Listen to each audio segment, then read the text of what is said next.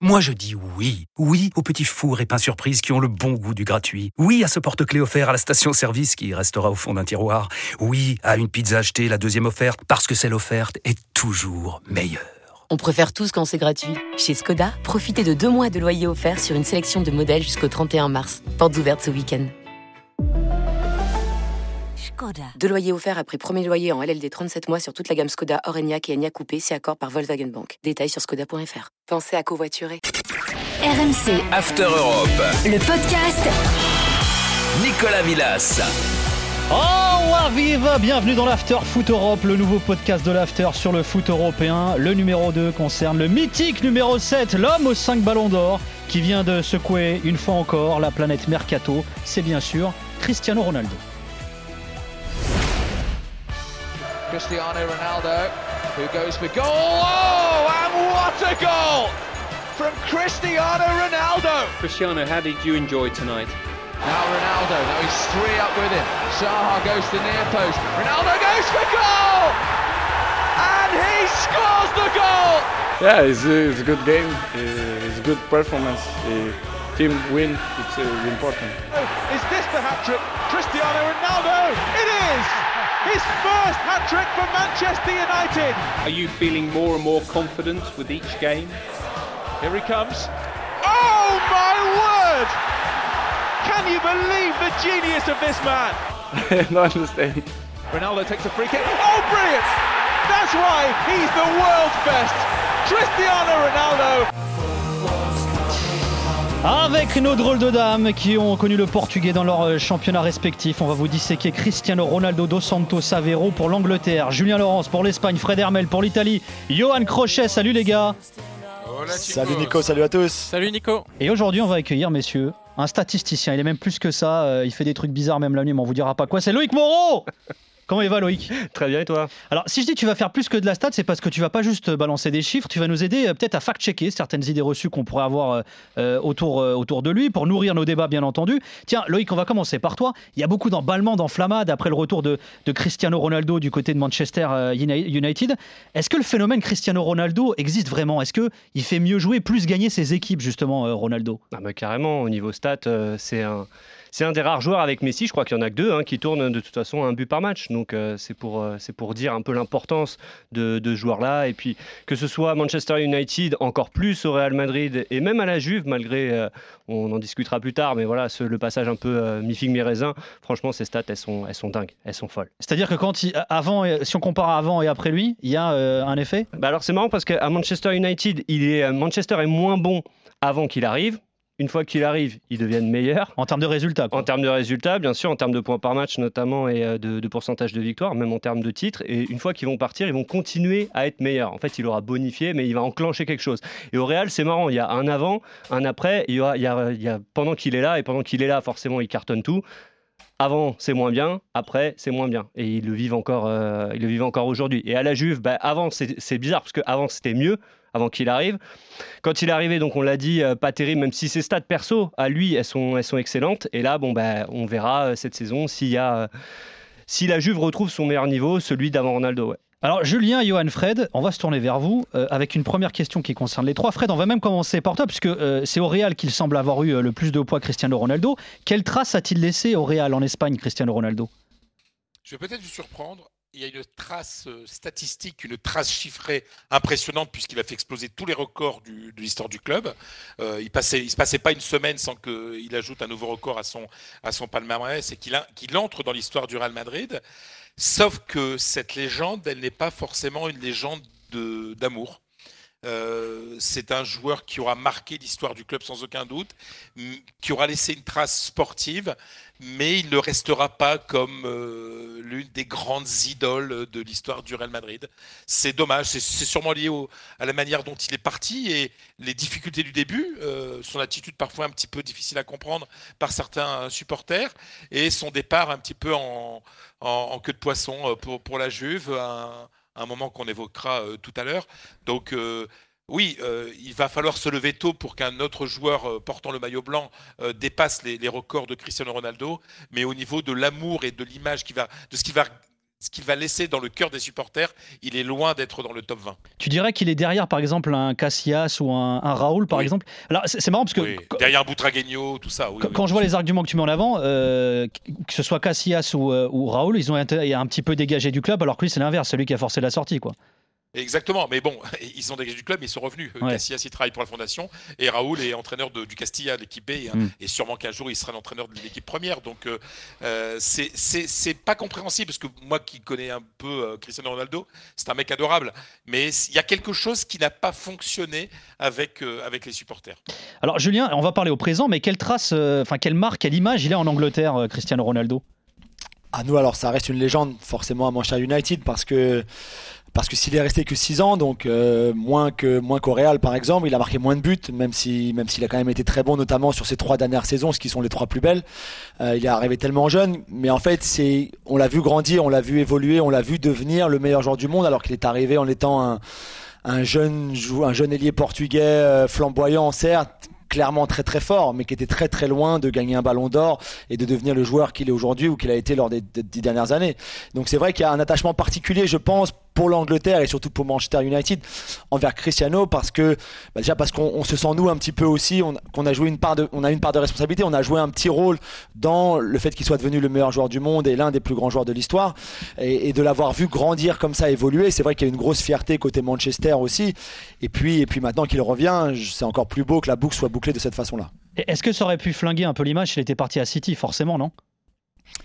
Ouais, je pense complètement. C'est vrai. D'ailleurs, c'est peut-être pour ça finalement que ça s'est pas ça s'est pas fait et qu'il est qu'il est revenu à United.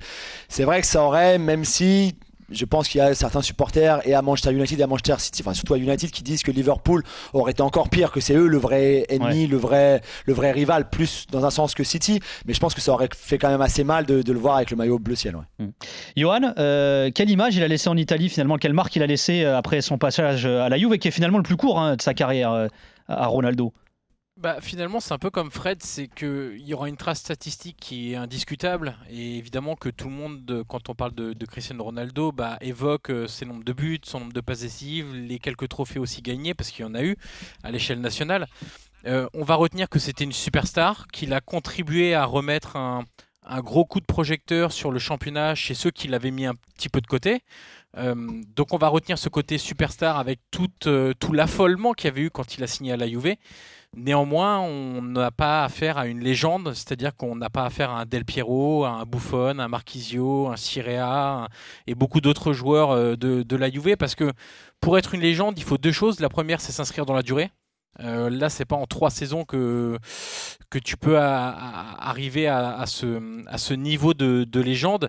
Et puis, il faut sans doute aussi se montrer un petit peu humain. Euh, et la personnalité euh, euh, robotique et, le caractère égotique de Ronaldo n'aident sans doute pas pour devenir une légende, au-delà du fait qu'il a joué que trois saisons à la Juve. C'est-à-dire, tu dirais qu'il a l'image d'un égoïste un peu en Italie?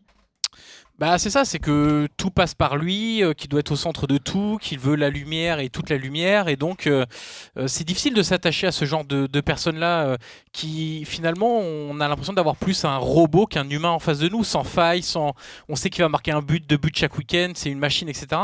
Et, c'est vrai que bah, on délaisse un petit peu le côté humain, on a du mal à s'attacher à ces personnes-là.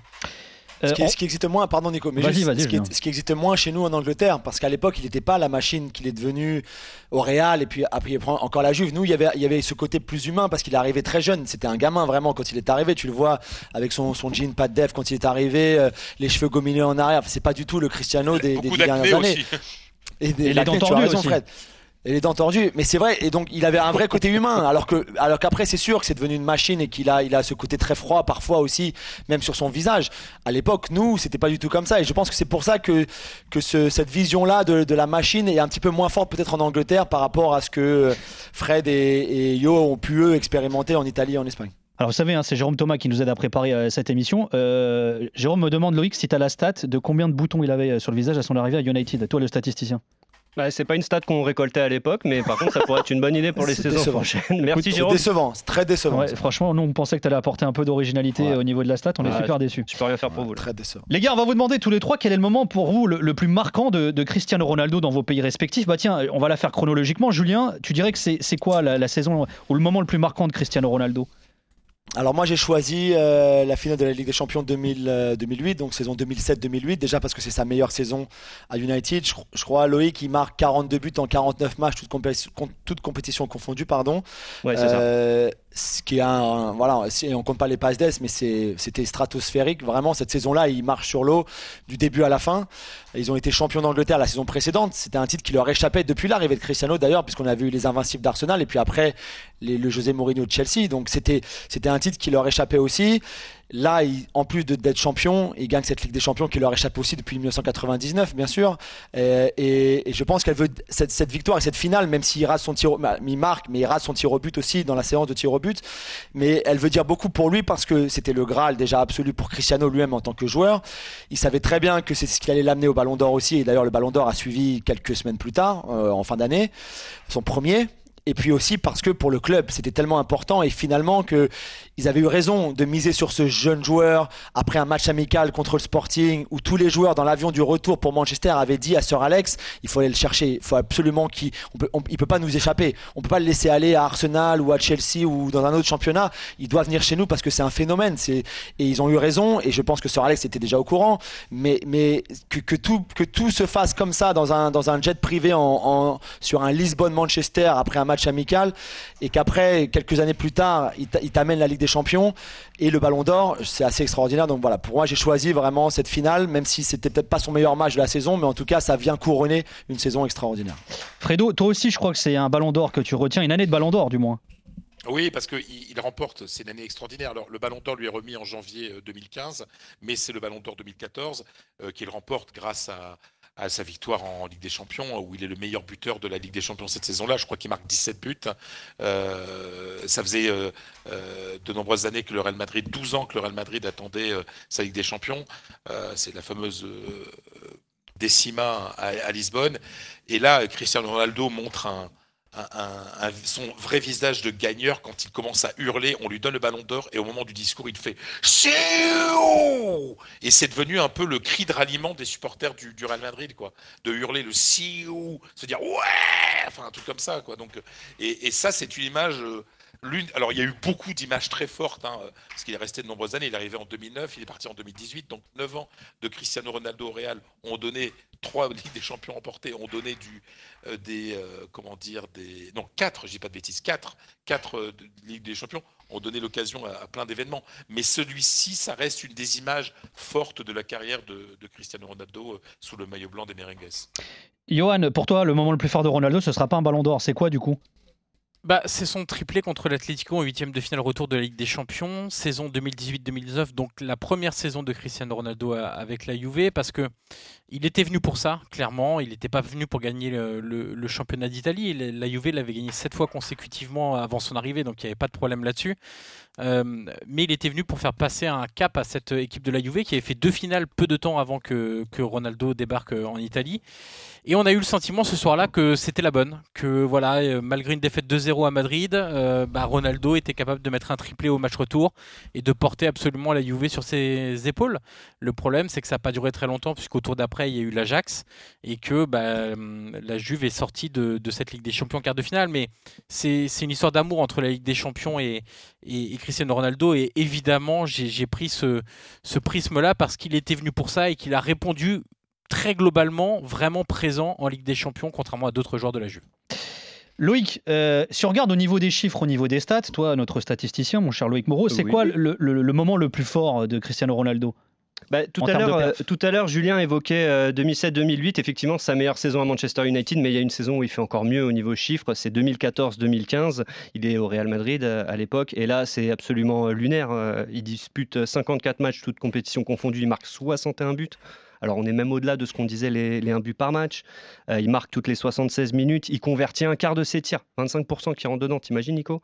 C'est incroyable. Surtout pour quelqu'un qui tire énormément comme Ronaldo. Tu vois, il arrose beaucoup, mais là, il y avait la précision qui venait, euh, qui venait avec. Et au final, si tu ajoutes les passes D, donc but passe D, il était décisif toutes les 57 minutes, donc moins d'une heure. Ouais, c'est assez dingue. C'est inc- incroyable. C'est incroyable. Et c'est vrai que Fred, le- en- quand on préparait l'émission, disait Je vais avoir du mal à choisir finalement un moment fort de Ronaldo, tellement il y en a eu, euh, justement. Mais là, on va s'intéresser à l'inverse. C'est finalement le moment le plus difficile que Cristiano Ronaldo a, a pu connaître dans vos championnats euh, euh, respectifs. Euh, Fred, tu dirais que c'est quoi, justement, le, le moment le plus dur de Cristiano Ronaldo au Real? C'est le moment le plus dur parce que c'est sa plus grave erreur. Ce qui l'amène euh, à la Juve, et on voit bien que c'est un échec énorme. Il n'a jamais été heureux, la Juve. Il a regretté son, geste. Bah, ce geste, ce sont des paroles prononcées lors d'un moment de fête. Troisième Li- Ligue des Champions remportée de suite par le Real Madrid de Zidane. C'est la finale euh, contre euh, Liverpool. Cristiano Ronaldo ne marque pas. Gareth Benzema marque. Gareth Bale, qui est remplaçant, met deux buts. La star, c'est Bale. Ronaldo n'est pas la star ce soir-là. Il montre son pire, côté, en fait, son aspect le, moins sympa.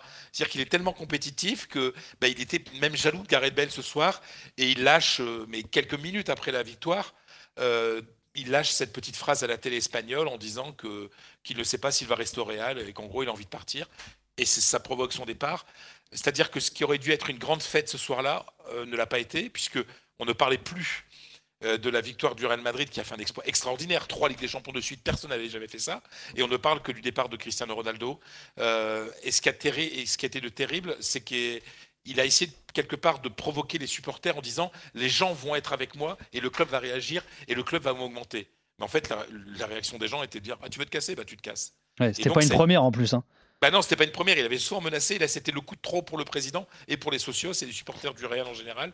Donc, euh, c'est dommage parce que ça, euh, ça, ça fait terminer en queue de poisson une aventure sportive absolument extraordinaire. Alors Julien, c'est c'est assez intéressant parce que finalement, euh, toi, tu as choisi comme moment le plus difficile de Ronaldo en Angleterre et à United, une histoire un peu similaire finalement. C'est vrai, alors j'aurais pu choisir aussi euh, ce qui s'est passé à la Coupe du Monde 2006, si vous vous rappelez, euh, Avec quand Rooney. l'Angleterre affronte le Portugal, voilà, avec Rooney, et le fameux clin d'œil qui fait, euh, qui fait, enfin qui fait, entre guillemets, expulser, expulser Wayne Rooney, fait ensuite perdre, enfin, perdre l'Angleterre, l'Angleterre perd au tir au but contre, contre le Portugal de Cristiano, et c'est vrai que là, il a vraiment été... euh, euh, c'est devenu un petit peu l'ennemi en Angleterre. Il a été hué toute la saison qui a suivi, donc 2006-2007, euh, parce que les gens lui en voulaient beaucoup d'avoir fait entre guillemets euh, exclure exclure Wayne Rooney, où il avait un petit peu euh, on va dire théâtralisé un- une altercation avec Rooney sur le terrain. Et je pense, et à ce moment-là d'ailleurs, lui a un, mal-être et il aurait pu quitter le club si United avait ouvert la porte. C'est en tout cas comme ça que lui l'avait ressenti. C'est vrai qu'il était devenu le- l'ennemi numéro un un petit peu, un petit peu du, pays. Mais t'as raison, j'ai choisi plutôt ce qui s'est passé à la fin de la saison, euh, à la fin de la saison donc euh, 2008, là, un an avant son départ au Real où il est, comme on l'a dit tout à l'heure, entre les stats, le Ballon d'Or, la Ligue des Champions, où il est vraiment au summum absolu et où il veut déjà partir. Il veut déjà aller au Real. Le Real qu'il a déjà contacté.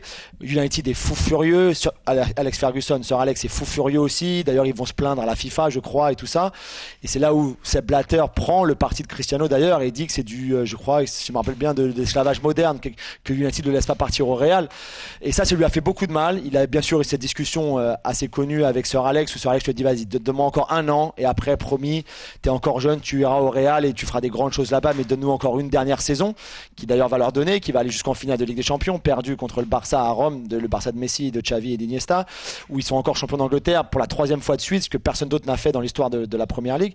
Mais certes, quand même, on a senti ce moment négatif où enfin tout le monde on a pensé qu'il resterait à United toute sa carrière en fait, toute sa vie. C'était tellement, c'était pour les Anglais, c'est le plus gros club du monde, même si t'es pas supporter de United, et qu'à un moment lui il veuille partir, ça a surpris tout le monde et ça a un petit peu déçu les gens finalement en disant mais, mais pourquoi? T'as as tout ce que t'as besoin ici.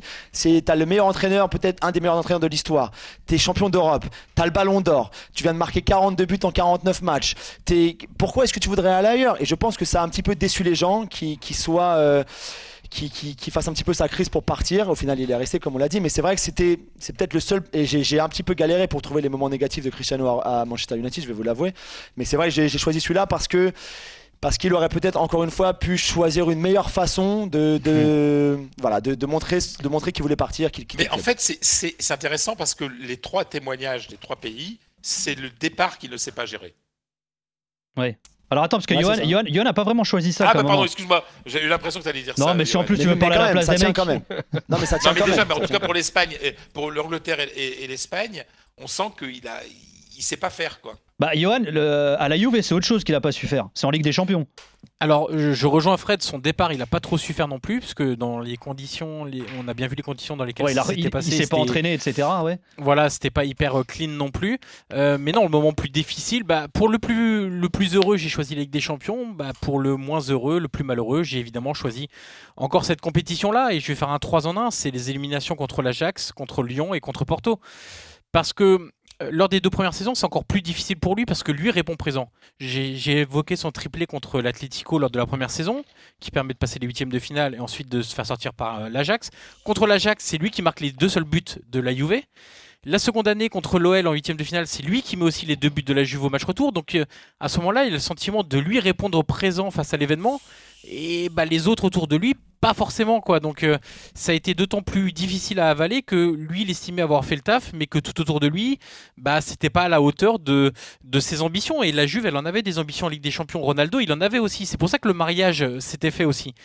Et bah finalement, à la fois la Juve et Ronaldo ont été déçus.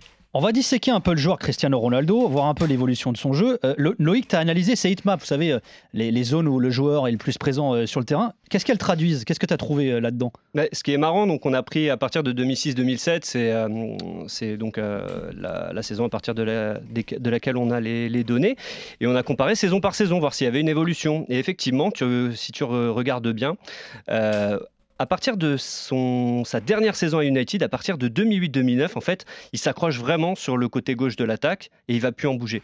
C'est-à-dire que tout au long de ses saisons au Real et là au long des trois saisons à, à la Juve, il restera toujours côté gauche avec à peu près, euh, on est à 25% de ballons touchés donc dans les 30 derniers mètres euh, côté gauche et il bouge pas. Et sinon il est euh, niveau euh, niveau de l'axe vraiment. Donc contrairement à un Messi par exemple qui était un ailier euh, au début de, de sa carrière et qui petit à petit est devenu plus axial et a reculé d'un cran, lui il a pas bougé Cristiano depuis 2008-2009. Il est vraiment.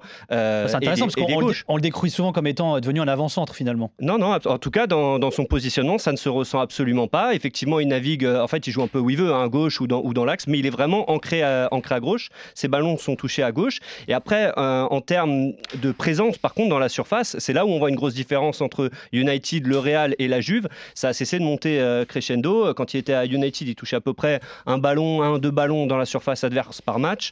Euh, au Real, c'était 3-4. Et là, à la Juve, c'était 6-7. Ah Donc ouais. là, vraiment, il est, il est vraiment devant. Il, il joue vraiment devant maintenant. Alors Julien, il y a un truc qui est intéressant parce que j'ai revu un petit clip là de Cristiano Ronaldo euh, lors de ses premières saisons à United et c'est vrai que quand il arrive, bah pour le coup c'est un vrai ailier qui faisait des dribbles mais alors à foison, il arrêtait euh, jamais et on a l'impression de voir un joueur différent à tel point que d'ailleurs Solskjaer hier euh, première interview sur Ronaldo, il dit "Moi je le veux dans la surface, I want him in the box to score goals." Je vais pas vous traduire, mais vous aurez, compris mais il veut un joueur de surface finalement euh, Solskjaer, mais c'est pas du tout le même Ronaldo qu'ils avaient abandonné il y a quelques années les Red Devils hein.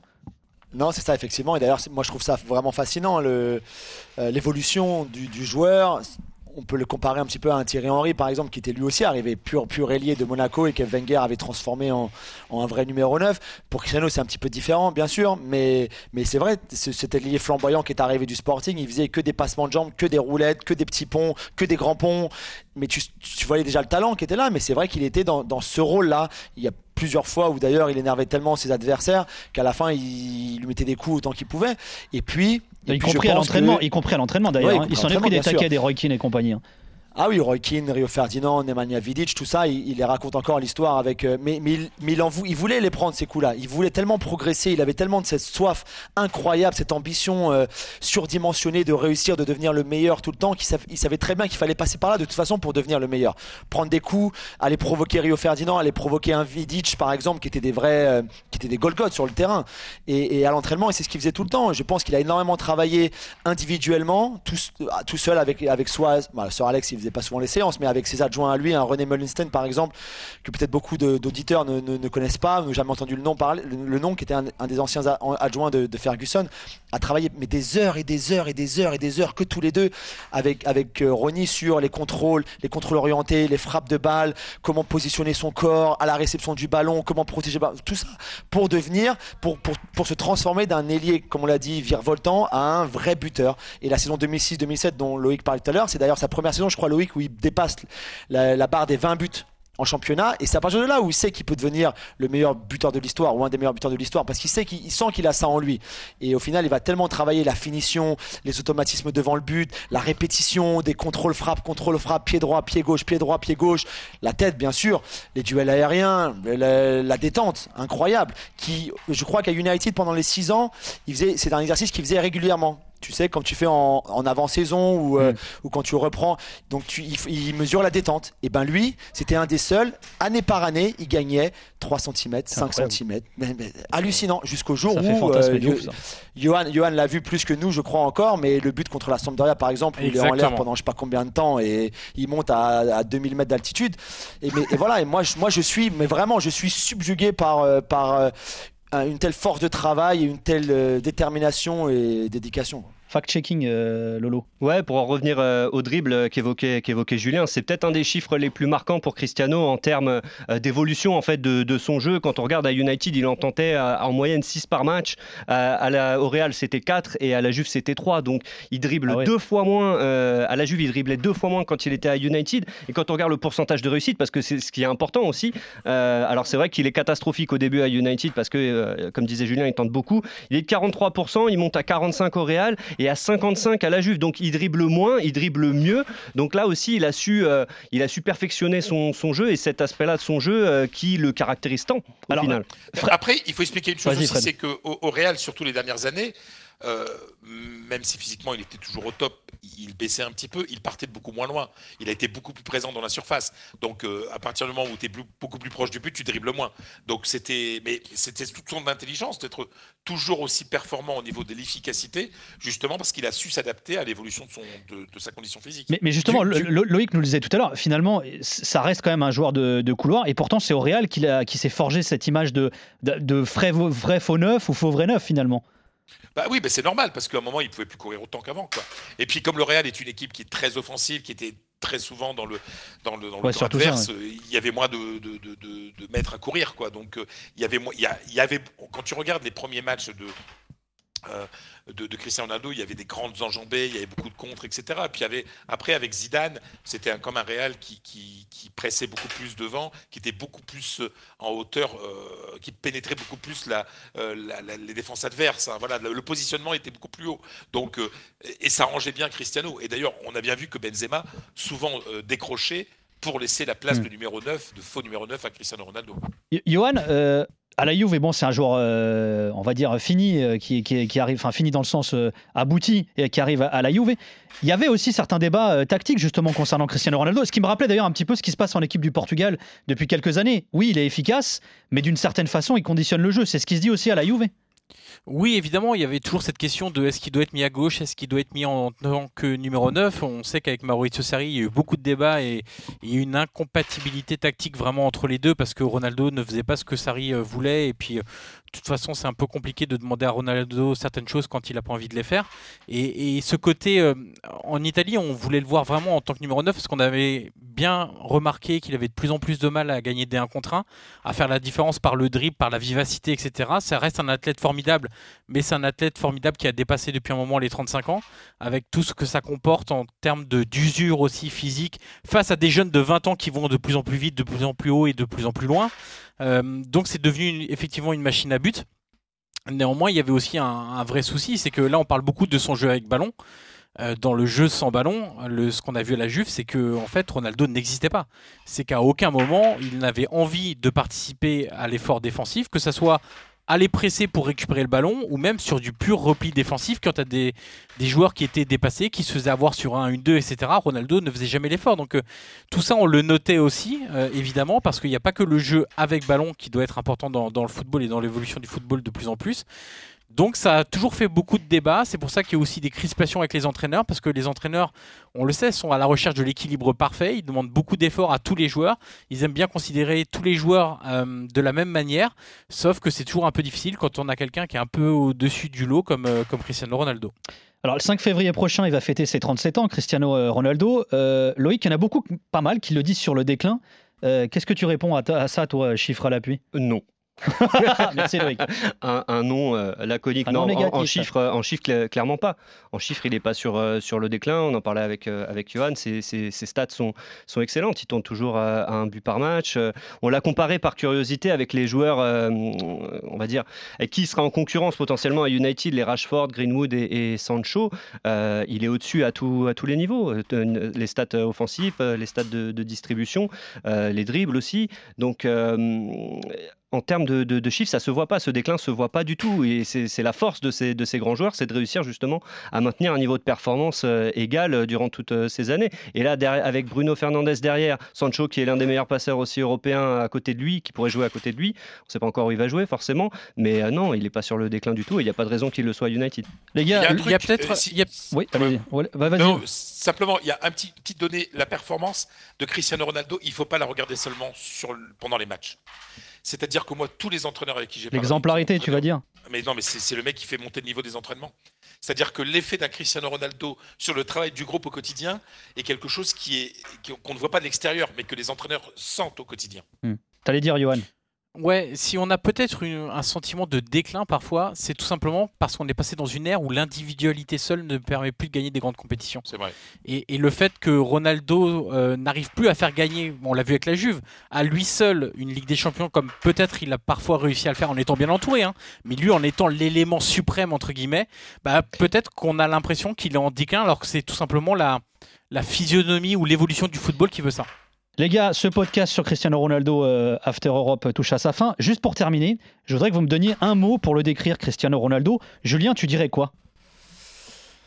Oh, euh, je dirais. Alors juste avant, je voulais dire, moi j'ai Oui, un truc marrant en, en faisant les recherches pour les pour le pour le podcast, c'est que il a il a le record bien sûr Loïc de- des buts marqués en Ligue des Champions. Il en est à 135, je crois, c'est ça? Ouais, et de loin. Mais il en a pas mar- il en a pas marqué un seul sur ses 30 premiers matchs de Ligue des Champions. Et j'avais oublié, en fait, j'avais complètement oublié qu'effectivement au départ, la Ligue des Champions avait été très compliquée pour lui, jeune joueur arrivé à Manchester United. Et je crois que son premier but c'est contre la Roma, le fameux 7-1, il me semble bien, en Connais pas. 2006-2007. Si tu comptes pas, ah oui, excuse-moi Yo. Si tu comptes pas, je crois peut-être Loïc un but en, en éliminatoire ou en je sais plus en, en Ligue des Champions en En tour préliminaire. en tour, tour préliminaire exactement, mais sinon, il en est quand même à 135 buts. Il a, il a quand même pas marqué sur les 30 ou 29 ou 30 premiers matchs qu'il fait en Ligue des Champions. C'est, je trouve ça fa- fa- fascinant. Et moi, je dirais, c'est, voilà, c'est mon mot, c'est fascinant. Pour moi, il est fascinant. Euh, je qu'on, soit d'accord sur le fait que ce soit lui le goat ou Messi ou Maradona ou Pelé ou un autre, c'est pas trop le débat pour moi. Mais moi, je trouve que c'est quelqu'un fascinant par sa personnalité déjà. Et on en a parlé un petit peu. Euh, cette froideur parfois, ce côté machine mais, mais aussi ces, chiffres, ces statistiques, euh, le fait qu'il soit, voilà, qu'il ait grandi euh, sans papa et qu'il soit arrivé comme ça au sommet de cette façon-là, en, transformant son jeu, ce qui est tellement difficile à faire au très haut niveau dans le football. Moi, voilà, fascinant pour moi, c'est le mot. Il est long ce mot. Ouais, t'as vu, c'est mais c'est des mots à l'anglaise. Ils font tout à l'envers, les mecs. Tu leur dis un mot, ils te font euh, des phrases et tu leur dis, ça. euh, tu peux me dé- dé- dé- débattre un truc, analyser et tout, ils te balancent T'aurais une dû me dire ça. Yeah. Je t'aurais dit fascinant juste si tu m'avais posé ça comme Bah, je t'ai question. dit, t'aurais j'ai dit un mot. Écoute un petit peu, s'il te plaît, maintenant. Ça a saoulé, lui. Fred. Moi, je vais utiliser un mot, mais je vais l'expliquer pourquoi. Ah bah, Je vais dire le Ah, On a déjà l'escroc. pété le chrono, là Quel Non, mais escroc. c'est- plus Thomas- rapide, Thomas va me rapide. tuer. C'est, je vais dire machine en espagnol, c'est machina. On a marque. Mais comme en italien et en portugais, comme dans toutes les langues. machine, mais il y a, on a machina, c'est aussi un mec qui vaut le coup. C'est un mec génial aussi. Donc c'est- il est les deux. C'est une machine, mais c'est un mec très attachant quand même. Johan, ton mot. Bah, j'a- J'avais machine, donc je vais être obligé de changer. Euh, À la je vais essayer de résumer avec trois mots euh, que j'ai déjà utilisés. C'est robot, égotique et fantastique. En plus, ils utilisent des mots qu'on comprend Ça résume tout génial. pour moi. Ça, ça résume la personnalité, le côté exceptionnel du joueur. euh, mais, mais voilà, je trouve que, enfin, en tout cas pour moi, ça résume un peu tout ce qu'est euh, Ronaldo. Lolo, Loïc, Moreau. Au- Au-dessus. Ouais, c'est deux mots, mais bon, ça marche, c'est Non, composé, ça non, passe. non. Ça ouais, coller, ta, question, elle est vraiment, ouais, c'est du c'est le bordel. T'as vu, je sais pas tenir un débat. Nicolas Villas en un mot. Nicolas Villas en un mot. Moi, je dirais obsédé. Non, mais dans le sens. euh, Obsédé. ouais, Oui, par les stats, la Ouais, pas mal, performance, pas mal. le truc. euh, voilà. Moi, tu vois, en un mot, ça passe. Merci beaucoup, les mecs. Merci beaucoup. Voilà ce merci, les gars. deuxième numéro du podcast euh, Europe After Europe, voilà qui vient de se terminer. On était avec Julien Laurence, Fred Hermel, Johan Crochet, Loïc Moron. Merci euh, Jérôme Thomas qui nous a aidé préparer euh, ce podcast et Julie Auderoux qui était à la réalisation. À très vite. Prenez soin de vous. Bisous. Ciao, ciao. RMC, After Europe. le podcast. Nicolas Villas.